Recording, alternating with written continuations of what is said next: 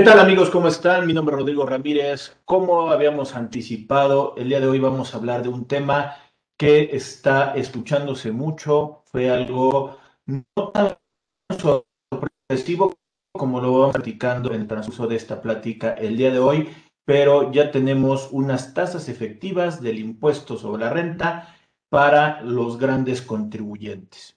Lo estaba diciendo ahorita, estamos hablando que es algo que eh, emana del Código Fiscal de la Federación, es una reforma que tuvimos eh, para este año y que propiamente llega y nos toca a la puerta y eh, lo publican, nos lo dan a conocer, como ahorita lo estaremos desglosando y platicando.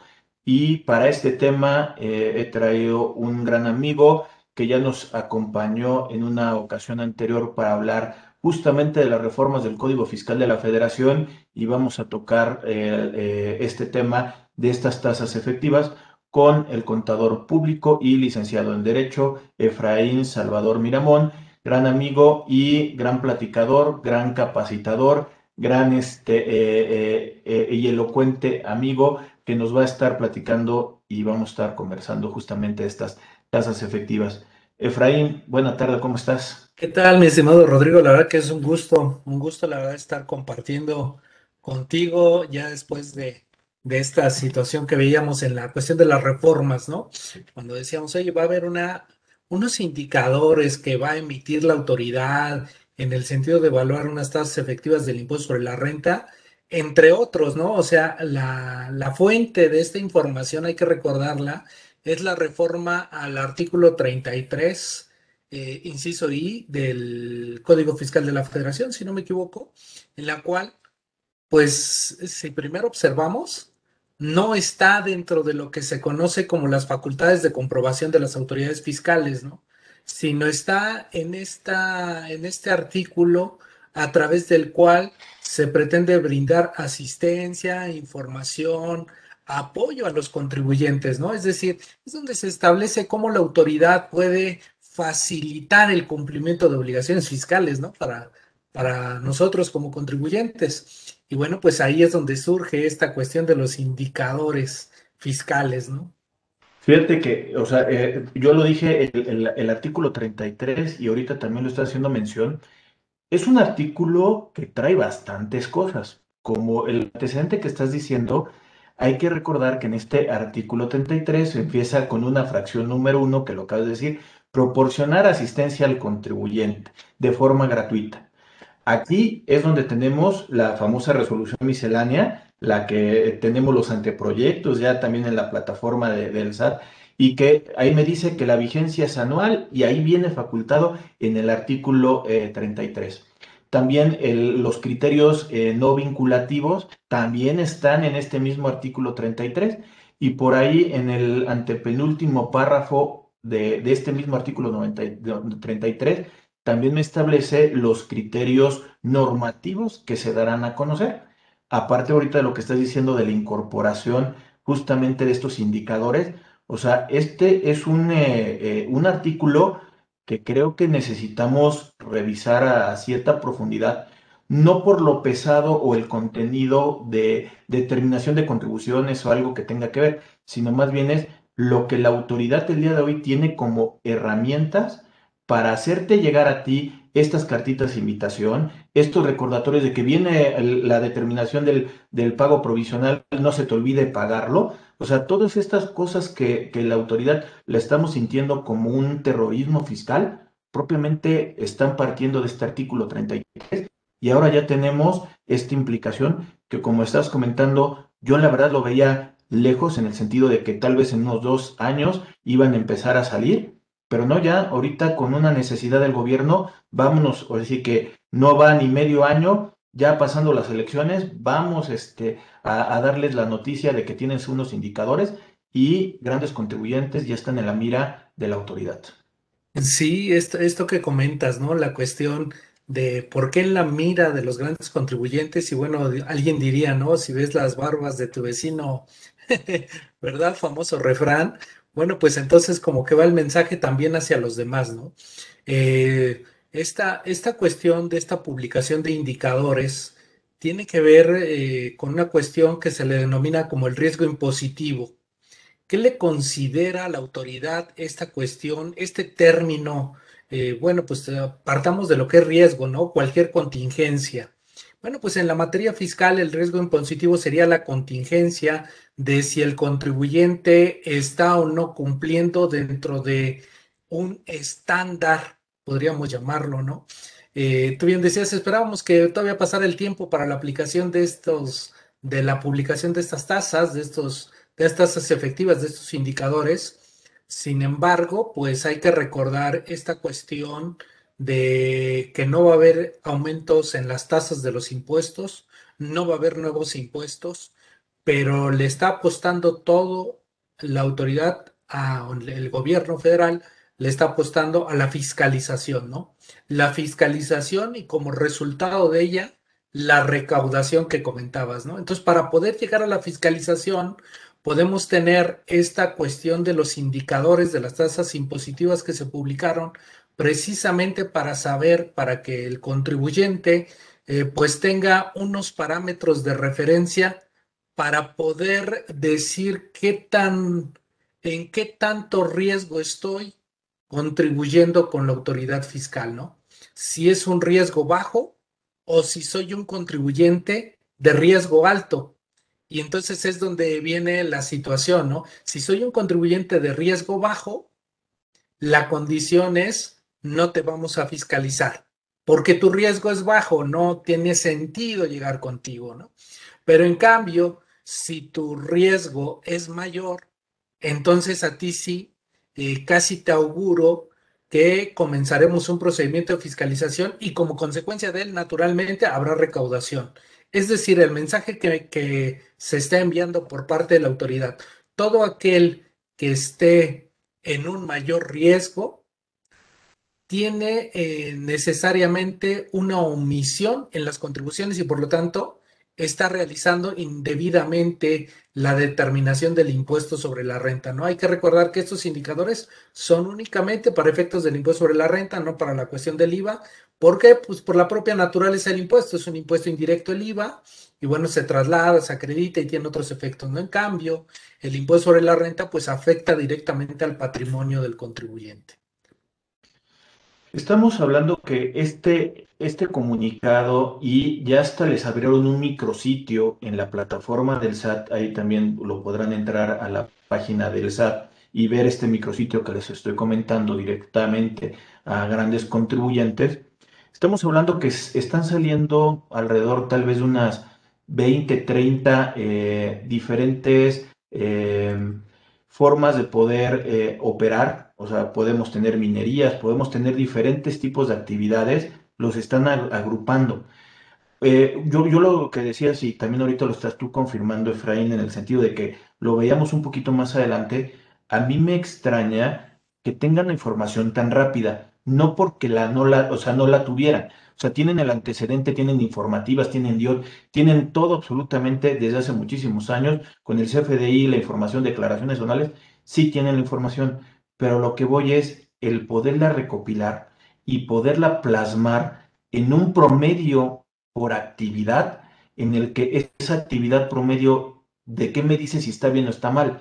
Porque si estás considerando que hay muchas operaciones o esquemas que actualmente son esquemas reportables que estuvieron mal, ¿qué me dice cuál es un parámetro correcto para poder ver si caigo en riesgo o en un riesgo bajo? Entonces se complica un poquito más. A mí me da una cierta incertidumbre de ver qué es lo que quiero realizar la cuestión de, de estas agrupaciones y lanzarlo, decirlo, que el promedio de tasa efectiva que tienen que pagar por sector es tanta cantidad. Creo que hay algo por ahí que, que, lo aventaron muy, muy rápido, ¿no? Sí, y bien dices que ya la autoridad tenía todos estos eh, pues datos y creo que en este sentido se le está apostando a todo el sistema, ¿no? Al sistema de información. Es decir, desde la cuestión de declaraciones informativas, la, como las DIOT, como en su caso, tú, tú, estás bien joven, mi estimado Rodrigo, pero habían unas declaraciones de clientes y proveedores, tenías que declarar los 50, ¿no? Y, bueno, pareciera ser que desde el punto de vista del contribuyente, estas declaraciones informativas, estas declaraciones anuales, mi contribuyente o yo como ciudadano lo veo como un cumplimiento de una obligación. ¿Y qué es lo que se empieza a observar por parte de la autoridad? No solamente un cumplimiento de, la obligación, sino como un mecanismo de una gran base de datos, de una gran base de datos para, con base en ella, eh, poderla utilizar para establecer estos parámetros, ¿no? Entonces, algo tan sencillo como la emisión del CFDI, que yo lo veo como una obligación que tengo que cumplir por estar obteniendo ingresos, bueno, pues al momento en que se capta, pues la autoridad lo desglosa. ¿Qué, qué tipo de bien, qué tipo de servicios, si te lo pagaron, si no te lo pagaron, si eh, fue en transferencia, si fue en efectivo, en fin, cada uno de los campos es una información para la base de datos de la autoridad fiscal. Entonces, pues es un mecanismo de obtención de información y ahora todo englobado dentro de un sistema para poder determinar estas, eh, estos indicadores o estas tasas efectivas, ahora que ya comenzaremos un poquito a hablar de ellas, pues están basados en eso, ¿no? En todo el cúmulo de declaraciones. Tú decías, oye, y bueno, ¿cómo saber qué fue lo que consideró la autoridad? para poder llegar a esos indicadores, a esas tasas. Eh, ¿Cómo fue que llegaste, eh, autoridad fiscal, para decir que tal porcentaje era el razonable, ¿no? O es el estándar. Eh, pues yo creo que aquí, al no tratarse de una facultad de comprobación, sino precisamente de una cuestión de asesoría, de asistencia, de proporcionarle y facilitarle los medios al contribuyente, yo considero que a través de una solicitud a través de la de, transparencia de la información, pues nos proporciona en términos generales, sin que nos diga nombres, detalles, pues cómo fue que llegó a esos indicadores. Creo que eh, tenemos el derecho como ciudadanos a poder conocer cómo fue que te aterrizaron eh, el porcentaje de la tasa efectiva del impuesto sobre la renta, ¿no? Entonces yo hasta ahorita digo, bueno, pues aparece un porcentaje, pero no sé cómo lo llegó a determinar la autoridad entonces, a través de, transparencia, de solicitarle esta información a la autoridad fiscal, pues creo que sería válido que nos lo proporcionara, ¿no? Reitero, sin que me digas nombres, RFCs, datos, pero sí que me digas que efectivamente, pues, cuáles fueron los datos con los que te basaste para llegar a estos indicadores, ¿no? Y, ahorita para poder entrar en la cuestión de las tasas y también para complementar esto que, que nos dices, Efraín, entonces, oye, ¿en dónde estoy parado? O sea, ¿estoy arriba o abajo de este límite promedio que me está diciendo la autoridad?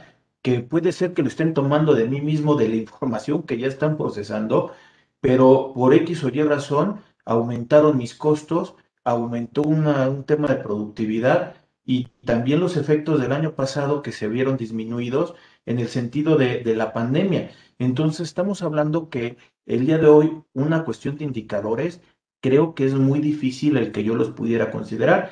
También, eh, también tener en cuenta que este año tenemos la eliminación famosa de la cuestión del outsourcing, que este año nos van a dar otros factores totalmente diferentes, porque ya estás incorporando una nómina directa en, en, la cuestión de mis números, que antes yo los traía en un representativo de un gasto. Entonces, hay todavía muchos factores que creo que de una cuenta, creo que lo aventaron muy rápido, sin, sin mira, y creo que, que ante todo creo que es, más una política fiscalizadora. En 2020 le torcieron la, el brazo a algunas empresas que con impuestos diferidos y este año pues tienen que sacarle a los del siguiente nivel que estamos hablando, que serían justamente estos grandes contribuyentes.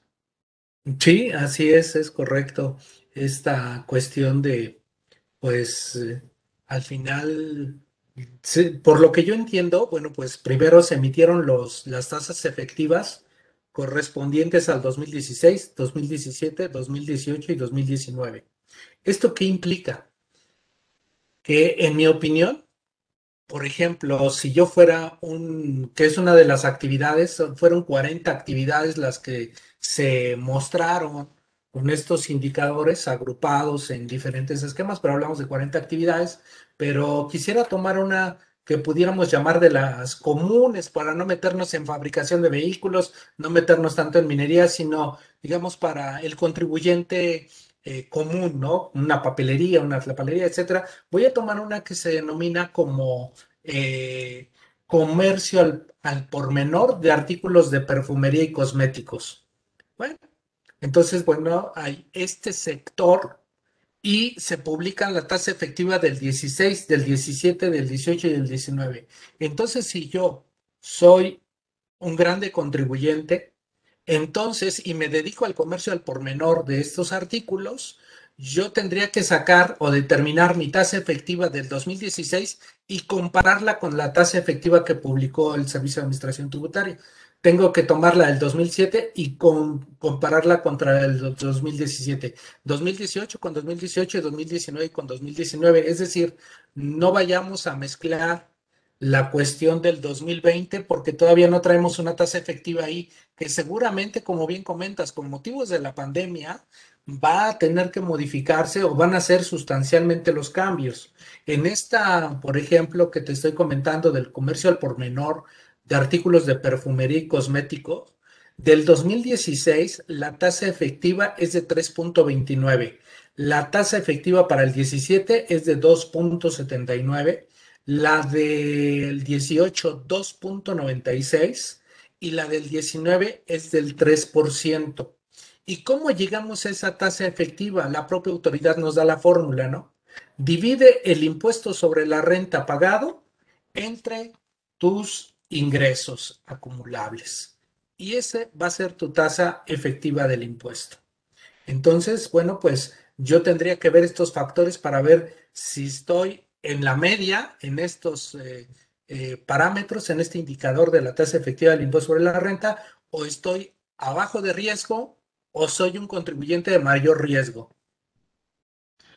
Oye, Efraín, y, el mensaje que ahorita eh, pudiéramos estar escuchando de la autoridad sería, si estás este, en el riesgo alto, eh, ¿tienes que cambiar las cosas o, tendrías medios de defensa? Porque al no ser una auditoría, eh, al no haber una, una repercusión directa de una revisión, ni siquiera saben lo que, de lo que yo tengo o cómo estoy determinando las cosas, esa fiscalización, ese terrorismo fiscal me daría a entender que yo tengo que modificar y me ajusto a lo que me dice el, indicador para poder pagar impuestos y regularizarme, entre comillas? Qué interesante lo, lo, que estás preguntando, Rodrigo, porque eh, conforme se observa desde el artículo 33, fracción primera, inciso I, así como del micrositio que comentas que pues se va a compartir con nuestros amigos que ya también se tiene por parte de la autoridad fiscal para ver estos indicadores, pues en ellos existe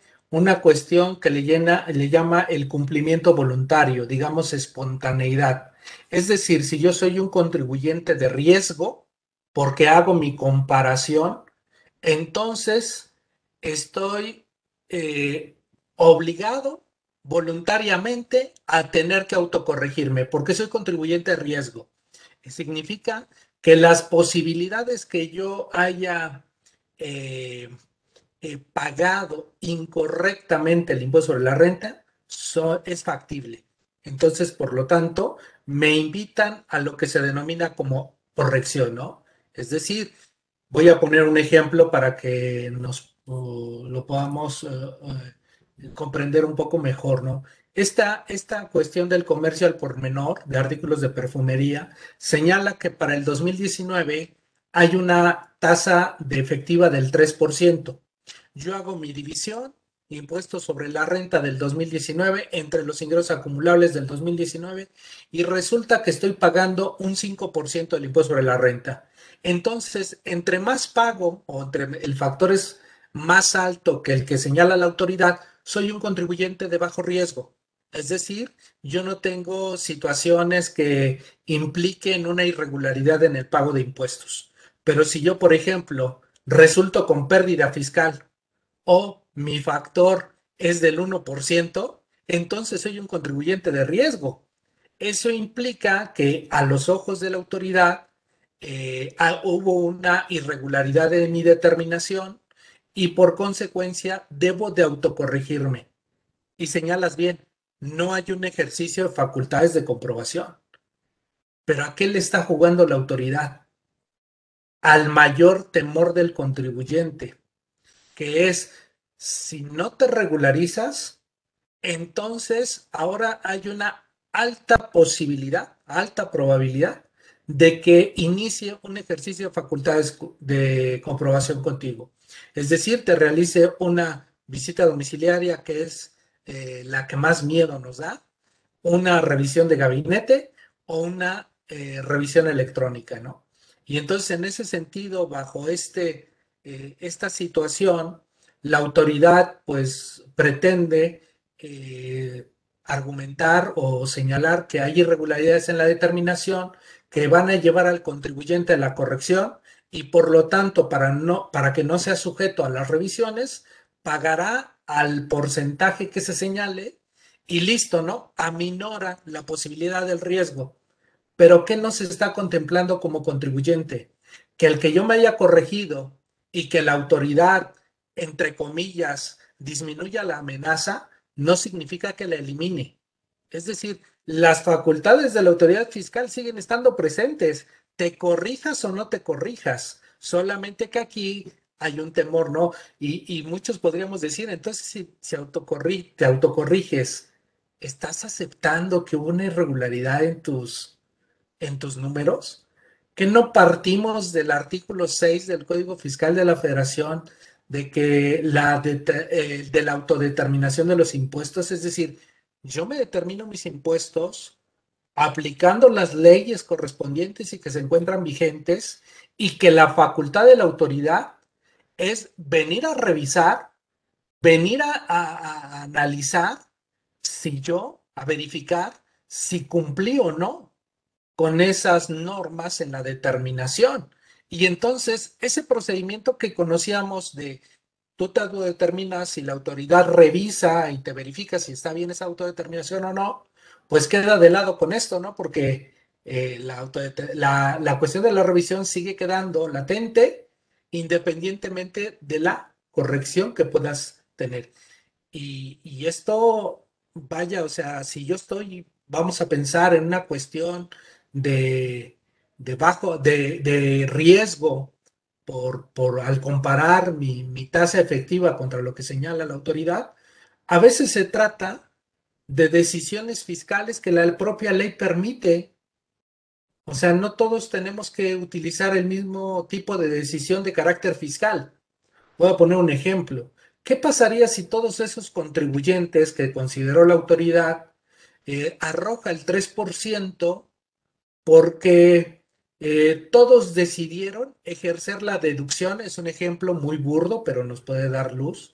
Eh, todos decidieron ejercer la deducción de inversiones hasta el ejercicio siguiente. Por lo tanto, pues el margen de utilidad fue más alto. En cambio, yo decidí conforme a la ley no hacer la deducción hasta el ejercicio siguiente, sino en este, ¿no? Y por lo tanto, el margen de utilidad o la tasa efectiva pudo haber disminuido. Y no es que esté haciendo algo incorrecto, es simple y sencillamente la propia aplicación de la norma a través de opciones, ¿no? Entonces, eso también habrá que analizar si nosotros como contribuyentes nos encontramos en esta cuestión de eh, riesgo como contribuyente en la irregularidad de la determinación de contribuciones. Entonces, un poquito, a ver si concuerdas Santos con esto, es salir a pescar, a ver quién se puede regularizar de buena fe y ver si podemos ahí todavía sacarle un poquito más de recursos. Porque la realidad es, si no es una auditoría, pues al final de cuentas no hay una forma en que ellos puedan verificar si realmente yo debo o no debo.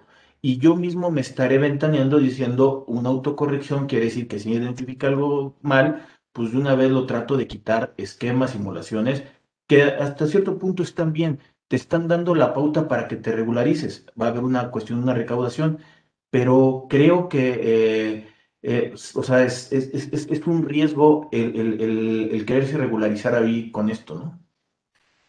Totalmente, digo, al final el que cometió el pecado lo sabe y por lo tanto no solamente es la regularización en la materia fiscal, sino que también podamos decirlo de alguna manera, pues libras un poco la cuestión de carácter penal, ¿no? Habría que considerar también e, esa parte. Pero yo como contribuyente que estoy apegado a las normas, que incluso me dictamino, que incluso este, pues tengo cierto cuidado en el manejo de la determinación del impuesto sobre la renta, pues no tendría por qué tener un temor, sino por el contrario, defender precisamente el derecho de la autodeterminación. Y en ese sentido, bueno, pues sabes que tu margen de la tasa efectiva está por debajo. Por lo tanto, eres un contribuyente de riesgo, ¿no? Y en ese sentido, te va a llegar una visita domiciliaria. Pues adelante, los ejercicios de la facultad de la, autoridad fiscal están y son válidos. Y entonces, bueno, ¿qué es lo que hago? Me preparo precisamente para tener eh, que recibir, en su caso, al auditor, ¿no? Y decir, bueno, pues aquí está cómo te demuestro y cómo te acredito que yo, en lo particular, me encuentro apegado a la norma fiscal. Y que a lo mejor sucedieron eventos, situaciones, etcétera, que provocaron que no estuviese necesariamente dentro del marco, ¿no? Ahora, ¿qué pasaría, por ejemplo, que a alguien se le ocurra regularizarse conforme a la tasa, ¿no? y bueno, me regularizo hasta el 3%. ¿Y la autoridad me puede venir a revisar? Por supuesto que sí. Y entonces a lo mejor determina que la tasa no es esa, a lo mejor es más alta, ¿no? Entonces, al final la autoridad hoy está partiendo con esos indicadores, quiero pensar, a partir de la propia información que como contribuyentes entregamos, eh, derivado de este principio de la autodeterminación. Creo que sería muy distinto si la autoridad utiliza otro tipo de indicadores, es decir, ya basándose en una revisión a cada uno de los contribuyentes y ver los resultados que tiene esa situación para poder analizar con mayor profundidad y con mayor transparencia esas, eh, esas condiciones ¿no? de las tasas efectivas o de esos indicadores. Con, lo que acabo de decir, todavía me da más elementos para poder eh, pensar que sí es un salir a pescar a ver qué, qué traigo, porque si, si realmente supiera yo que me dedico a venta de cosméticos, elaboración de productos, si sabe la autoridad que yo estoy en ese riesgo alto, me va a hacer la, la autoridad en forma directa. O sea, ¿para qué juega con una tasa? A ver, ¿cuándo vas a pagar? ¿Cuándo te vas a regularizar? Si ya tiene elementos, que vaya sobre ellos para poder ver una revisión. Y si ya hay una revisión, ya tener ahora sí que el crédito determinado y vamos a cobrar. Pero ¿para qué jugar con esto si al final de cuentas te eh, pensaría que es, ah, vamos a ver, a ver quién cae y solito se empieza a ventanear con todo esto? Porque si tienen los elementos desde antes de 2016 que estás comentando que tienen la base y, y por ahí han circulado algunos archivos del contribuyente que traen muchísima información de, de diferentes años, diferentes indicadores, traen muchísima información, lo pueden hacer e ir directamente con cada uno sin perder de vista que ya tienen identificado el riesgo. Esta baja de recaudación que siempre nos han buscado es porque tienen todo el, material para podernos venir a preguntar. Aquí lo tienen igual, son grandes contribuyentes, son los que están más fiscalizados en ese sentido, para que te den la opción de que tú mismo te midas y te corrijas. Creo que no tienen toda la información tan amarrada para efectos de ver a quién fiscalizar. Eh, y, esto, esto que comentas, mi estimado Rodrigo, de, salir a pescar, le ha funcionado a la autoridad fiscal. O sea, tampoco, digo, yo, yo no soy de la idea de que es algo, un plus que está haciendo. No, para mí, yo observo que le ha funcionado. Por ejemplo, le funcionó cuando emitió multas con firmas facsimilares y que todo el mundo pagábamos, ¿no? Y decíamos, hay que pagar porque se cometió la infracción y etcétera, ¿no? Hasta que el contribuyente se defendió. Eh, comenzamos después con ahí algunas cuestiones de requerimientos o de sustituciones de, que la autoridad emitía las sanciones, las multas, pero no era eh, la autoridad competente, ¿no? Y ya fue otro argumento. Y bueno, mientras pagábamos.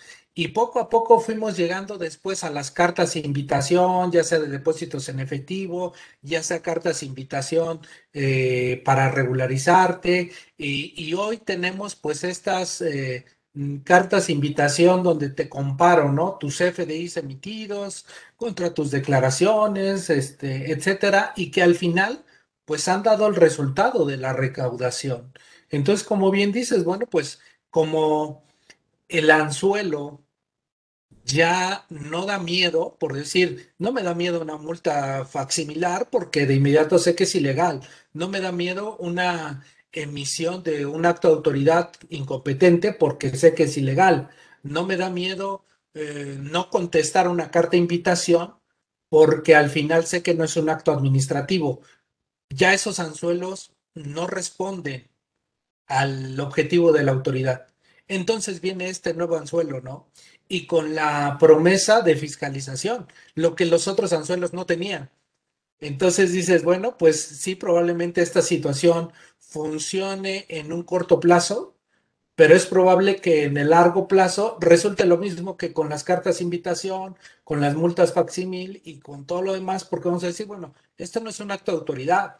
O sea, yo cuestionaría, ¿no? Como, como contribuyente, ¿por qué tengo que pagar exactamente lo mismo que mi competencia? Mi competencia, yo, yo no quiero pensar mal, ¿no? Pero de repente me llega el mensaje del auditor y ahí está, ¿no? Pensando mal. Y en ese sentido yo diría, bueno, me estás comparando con empresas que utilizaron la figura del outsourcing, que a través de mecanismos ilegales obtuvieron utilidades.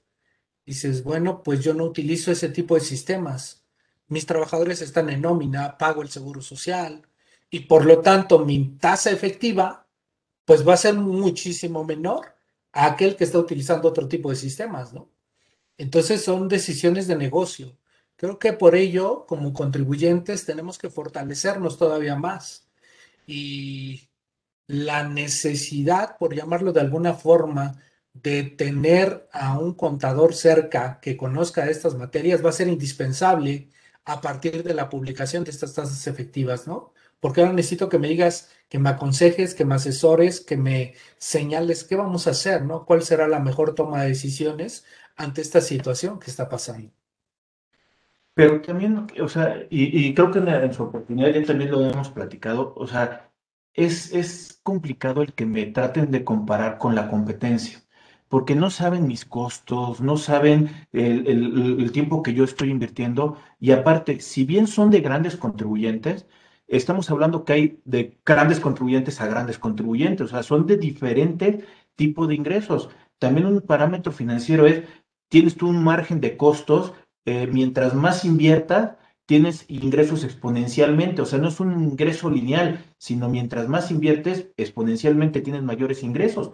Entonces, no hay una forma en que realmente me pudieran comparar y medir, es más, ni conmigo mismo por un ejercicio y al otro ejercicio, que puedo tener diferentes costos, diferente inversión. Y también la otra, el punto parámetro con el que me están comparando, si bien ahorita está diciendo que aunque no me dijeran bien y no, tampoco quiere decir que sea, que sea exitoso, porque puede ser que hoy le vaya bien, pero mañana le genera una pérdida. Y ya me están comparando con una empresa que tuvo que invertir el día de hoy o dejó de invertir, hizo un guardado para el otro año poderlo repercutir y realmente es una empresa perdedora. ¿Por qué? Porque estos son negocios y en los negocios hay alguien que gana y hay alguien que pierde. Entonces es muy difícil el que realmente me pudieran comparar y meterme en un lado de todos somos iguales. Y es más, hasta lo que dice, ¿no? Yo que soy de los grandes contribuyentes de la línea de abajo, el que diga al presidente, ¿para qué ser aspiracionista de llegar a utilidades tan grandes?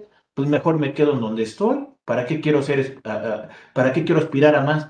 Creo que se vuelve complicado con todos esos aspectos. Sí, totalmente. Acabas de tocar un aspecto que también es indispensable en los negocios, la parte financiera, ¿no?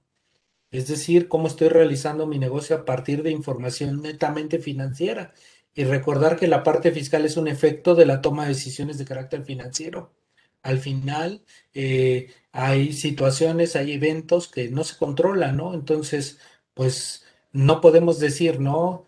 Todos los que están de 40 años, pues tienen, deben de tener este peso, ¿no? Porque si no tienes ese peso, entonces ya no eres el ideal. Y dices, híjole, ¿y cómo le hago para conseguirlo, no? pues va a estar eh, muy difícil porque mi metabolismo es totalmente distinto, ¿no? Y ese metabolismo empresarial, por llamarlo de alguna forma, o, darle un, calificativo, pues ese metabolismo es de cada una de las empresas, de cada negocio, de cada decisión que va realizando el empresario, ¿no? Entonces, por lo tanto, pues yo, yo considero más la, la cuestión de una fortaleza interna empresarial, una fortaleza financiera, una fortaleza en la toma de decisiones precisamente para poder responder, responder a este tipo de situaciones por si en algún momento pues me dicen que estoy de un riesgo alto y por lo tanto susceptible de un riesgo bajo con susceptible a ser fiscalizado y bueno pues este prepararme para ello. Déjame invitar a la gente que nos está viendo, Efraín, a que se suscriban al canal de YouTube de Rodrigo Ramírez Venegas, que estamos subiendo contenido, que nos busquen en podcast, que también tenemos contenido diferenciado y que nos proporcionen por ahí un like a la página de Facebook para poder seguir llegando a ustedes y que nos ayuden a compartir. Este esfuerzo que estamos haciendo, eh, también de, de, todos los inventados, grandes amigos que hemos tenido y que, por ejemplo, el día de hoy que nos acompañan, este, Efraín, pues bueno, estamos haciendo un esfuerzo para poderle llevar cierto contenido y también es muy importante, como dijo también hace ratito, si ves a tu vecino eh, recortar la barba, pon la tuya a remojar, que aquí es, no necesariamente esto es una consulta, este, estamos dando puntos parámetros para que tú tomes decisiones, pero es causístico. Tú tienes que analizar qué te, que llega, te, te repercute y qué te puede eh, afectar a ti en estos temas. Aquí te estamos dando un lineamiento de lo que existe allá afuera y que puede ser una cuestión de riesgo. Efraín, un poco también eh, de lo que estabas comentando, eh, de, poner puntos comparativos y sobre todo de que somos humanos y que es un negocio. Puede ser que tú estés en una empresa que se dedica justamente a comercialización, eh, a fabricación de cosméticos. Yo también. Tú tienes un buen asesor que te está diciendo financieramente vamos a invertir en esta maquinaria que tiene estas características A, B, C y D.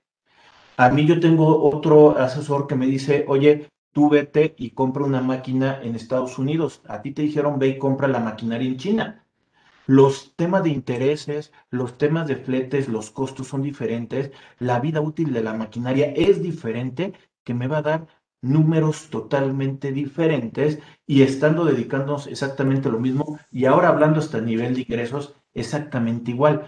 Entonces se complica mucho más, les digo, el poder ver que nos traten a todos como iguales. No, o sea, hay su diferenciación y lamentablemente si mi asesor me recomendó una maquinaria en la cual se me fueron a la nube los intereses, aún así que me los permitan deducir o no, también por las modificaciones de los limitantes de los intereses, independientemente de eso, me voy yo a la quiebra. Los dos veníamos en el mismo, son negocios, alguien gana y alguien pierde. No nos podemos, no, ¿cómo puede medir el riesgo la autoridad con una división entre los ingresos contra la cuestión de del pago de impuestos? no puedes medir el riesgo que, te estás llevando como empresa. Totalmente correcto. Ese metabolismo empresarial tiene que ver con tu toma de decisiones. Lo mismo en un equipo de transporte, algo tan básico. Tú compras una camioneta tipo A y una camioneta tipo B. Y ya dices, la vida útil totalmente distinta, aun cuando las tasas y los porcentajes y los montos y, y las alternativas fiscales, ¿no? Pero eh, financieramente cada quien va tomando sus propias decisiones en este sentido. Yo lo que eh, sí quisiera dejar eh, en materia de reflexión es, siempre nos, nos señalamos, comentamos que la información el estar bien informado te ayuda a tomar mejores decisiones o te ayuda a tomar una decisión, ¿no? Lo observamos en la cuestión de la pandemia que estamos todavía pasando, lo observamos en cuestiones de negocios, nos estamos informando sobre lo que acontece, ¿no? Entonces, eh, siempre es importante poner las cosas en su justa dimensión. Entonces, las tasas efectivas que se publicaron, ¿cuál es su justa dimensión? En mi opinión, al provenir del artículo 33, fracción primera, inciso I, pues son de carácter informativo. Es decir, aquí te presento, según las estadísticas internas de la autoridad, estas tasas efectivas del impuesto sobre la renta son de carácter informativo. Creo que la amenaza y que el propio código lo señala, yo lo veo así como una amenaza o la advertencia, para no ser tan duro, la advertencia de que voy a ser fiscalizado en la medida en que yo me encuentre con un mm, eh, en, una cuestión de riesgo, de contingencia, de haber determinado incorrectamente mi impuesto sobre la renta en comparación con los demás, pues ahí es donde tengo que hacer mi análisis interno y decir, a ver, ¿por qué yo aparezco con este tema y cuáles son los riesgos en los cuales me encuentro, ¿no? Para tomar una mejor decisión en ese sentido y no necesariamente decir, bueno, pues si ya están las tasas, tengo que pagar en ese porcentaje y por lo tanto me autocorrijo. Yo creo que esa no sería una decisión empresarial de lo más saludable, ¿no? Oye, Fred, para ir terminando la charla del día de hoy, una de las preguntas que ya también me han estado haciendo y que al final de cuentas con estas tasas efectivas ya la gente se empieza a preocupar. Si bien son para grandes contribuyentes, van a sacar tasas para mi pymes, pymes pequeños, este RIF, van a sacar para diferentes o en una realidad yo contribuyente que no soy grande, eh, puedo sentirme tranquilo que a mí no me van a medir con la misma vara. Estamos hablando que si bien no es un acto de fiscalización y todos estamos susceptibles a una auditoría, sea de gabinete, sea este, eh, domiciliaria, todos estamos susceptibles. ¿Qué es lo que nosotros como no contribuyentes mayores estamos hablando que esperaríamos con este tipo de incorporación? al artículo 33 en su fracción primera inciso I sobre los demás que no somos grandes contribuyentes.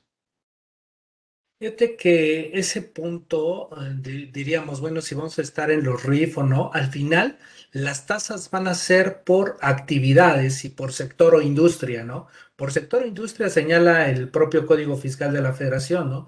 Ahora, el, el minisitio o el micrositio donde aparece toda esta información, pues señala lo siguiente, ¿no? De manera textual, eh, eh, señala que al respecto, para facilitar e incentivar el cumplimiento voluntario de los contribuyentes y como resultado de los procesos de análisis, se dieron a conocer los primeros parámetros de referencia para la medición de riesgos impositivos correspondiente a 40 actividades económicas sobre el padrón de grandes contribuyentes. Es decir, estas tasas efectivas fueron basándose en el padrón de grandes contribuyentes. Yo no observo que la autoridad señale y van a ser aplicables únicamente para grandes contribuyentes. A lo mejor estos mismos parámetros que tomé de los grandes contribuyentes nos los quiere aplicar a los demás en general, ¿no? Es parte de la incertidumbre que, que, tiene esta situación, porque la autoridad, o más bien el código, no establece en función de regímenes fiscales o en cuestiones de mm, dimensiones de ingresos. Al final nada más señala que van a emitirse estos parámetros por sector, por industria y por actividad, ¿no? Y bueno, ya tenemos ahí las actividades. Entonces, si yo, por ejemplo, soy un eh, persona física con actividad empresarial, no soy grande contribuyente, pues lo que decíamos al inicio, ¿no? Cuando veas las barbas de tu vecino recortar, pues entonces querrá decir que va a ser esa también, porque soy contribuyente al por menor, y entonces yo también tendría que estar en esos parámetros o, o van a haber parámetros para grandes y para los no grandes, ¿no? Entonces, es parte de las incertidumbres que tenemos, pero mm, volvamos a lo mismo estos parámetros son de carácter informativo. Esa es la, circunscripción de esta parte, ¿no? Ese es el, el quid del asunto. Es que así sean de grandes, de pequeños, de medianos, pues al final la justa dimensión es que siguen siendo de carácter informativo, de referencia para un análisis personal, eh, un, análisis personal empresarial. Yo podría hacer la siguiente analogía, ¿no? Uno se va a realizar estudios eh, médicos de glucosa, ¿no? Y existen unos parámetros, ¿no? El mínimo, el máximo, y tú te evalúas en dónde estás. Más no es obligatorio que tengas que estar en la media, ¿no? O sea, en la media es lo recomendable, pero incluso en la media hay ciertos parámetros, ¿no? Y en ese sentido podría yo obtener esto o podría yo vislumbrar estos mismos parámetros. ya me los informa la autoridad, ahora queda de mi lado de autodiagnosticarme, ¿no? O autoevaluarme. ¿En qué parte de, esta, de este análisis clínico fiscal me encuentro? ¿De este lado con los menores o de este lado con los mayores? Y entonces ahí comienza mi preocupación, como cuando voy a hacer un análisis clínico, ¿no? Me dicen, tu glucosa está en tal. Ah, entonces me empiezo a preocupar, ¿no? Pero este carácter interno empiezo a tomar decisiones mías no necesariamente ya, ya estoy en el grupo de, personas afectadas por la glucosa, ¿no? Entonces, son temas ahí que, que, reitero, darle su justa dimensión a la información es, en este punto, un carácter informativo. Sí, o sea, lo, que la recomendación que nos estás diciendo es chécate eh, cómo estás comparado contra estas tasas por, por agrupación y si tú estás muy lejos, preocúpate en el sentido de que eh, eres susceptible a que sí pueda venir una revisión, pero todos somos susceptibles a la revisión, nada más que tú estás cayendo en un parámetro de riesgo para la autoridad.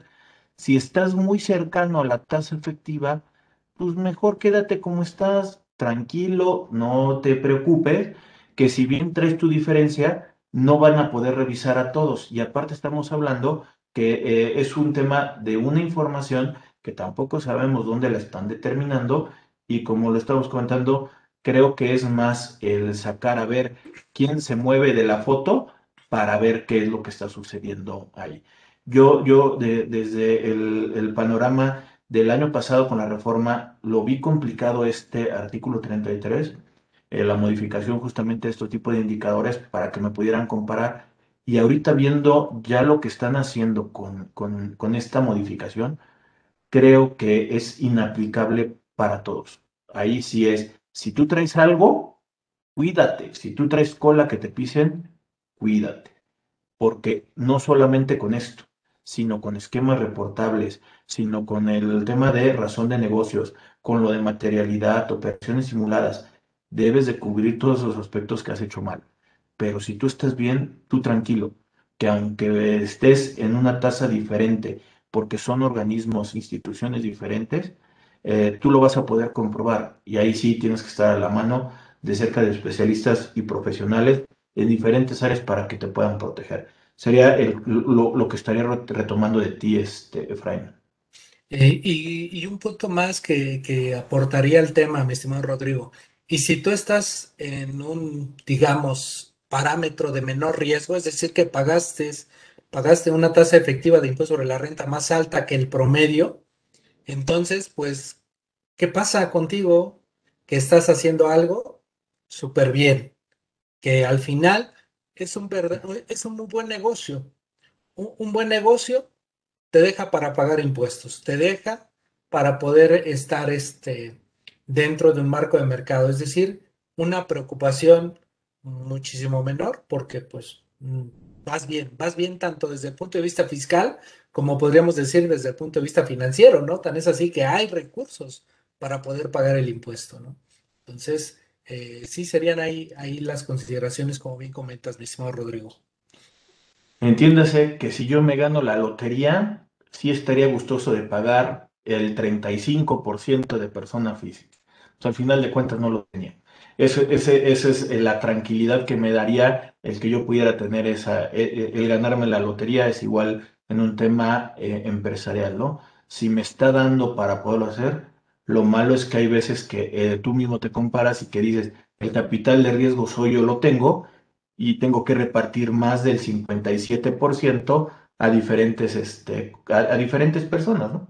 Eso es un poco eh, el, el sentir del, del empresario muchas veces y que lo orilla a veces a, irse a unos esquemas que son ilegales, son, es la palabra, son ilegales y que el día de hoy hay que, hay que tener mucha, mucha preocupación, hay que dormir tranquilos con esta 4T y con, uno mismo hay que, hay que sentirse bien. Y como bien comentas, pues informarse y allegarse a profesionales de especialistas en el tema para que nos brinden un mejor panorama en la toma de decisiones en lo personal, ¿no? Es decir, si voy a los estudios clínicos y mis resultados no son tan favorables, ¿qué es lo que hago? Acudir al médico para ver qué tratamiento vamos a seguir o cómo podemos eh, pues eh, tener un mejor nivel de vida. Bueno, pues aquí es algo parecido, pero en un esquema empresarial, ¿no? O, o a la inversa, ¿no? Cuando voy a, con un doctor me manda a hacer los análisis para que él pueda interpretar. De igual forma, me puedo llegar con una y empezar a hacer los números para ver qué se puede hacer. Correcto. Pues muchas gracias por acompañarnos el día de hoy. Creo que lo que nos estás dando, tus comentarios, creo que nos ayuda a, tranquilizarnos al ver esta noticia del domingo y creo que al final de cuentas, este, como dices, hay que aplicarnos en lugar de preocuparnos. Y este, pues, me tengo cuenta, pues muchas gracias por acompañarnos el día de hoy, Efraín. No, pues un gusto, mi estimado Rodrigo. Muchísimas gracias por la invitación. La verdad que es un gusto compartir contigo, como siempre, tan, tan atento y tan amable. Y pues aquí estamos. Muchísimas gracias por tu invitación. Un fuerte abrazo a todos nuestros amigos que nos acompañan. Muchas gracias, Efraín. Estuvo con nosotros el contador público y licenciado en Derecho, Efraín Salvador Miramón. Muchas gracias. Estamos en contacto. Suscríbanse al canal de YouTube de Rodrigo Ramírez Venegas. Este, pónganle un, al botoncito de la campanita que les avisa cada vez que vamos a subir contenido y pónganle un like a la página de Facebook. Estamos en contacto. Saludos. Bye.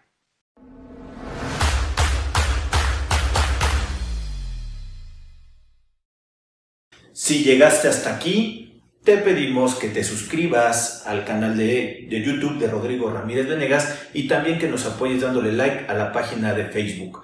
Te recordamos que si tú quieres saber más de 10 datos rápidos que te pueden llegar a, servir en tu día a día, aquí, apriétale aquí, aquí lo estamos poniendo. Y también te sugerimos que le puedas dar a, like a esta lista, que lo que te va a ayudar es a darte contenido de las entrevistas que estamos realizando a través del canal. Suscríbete.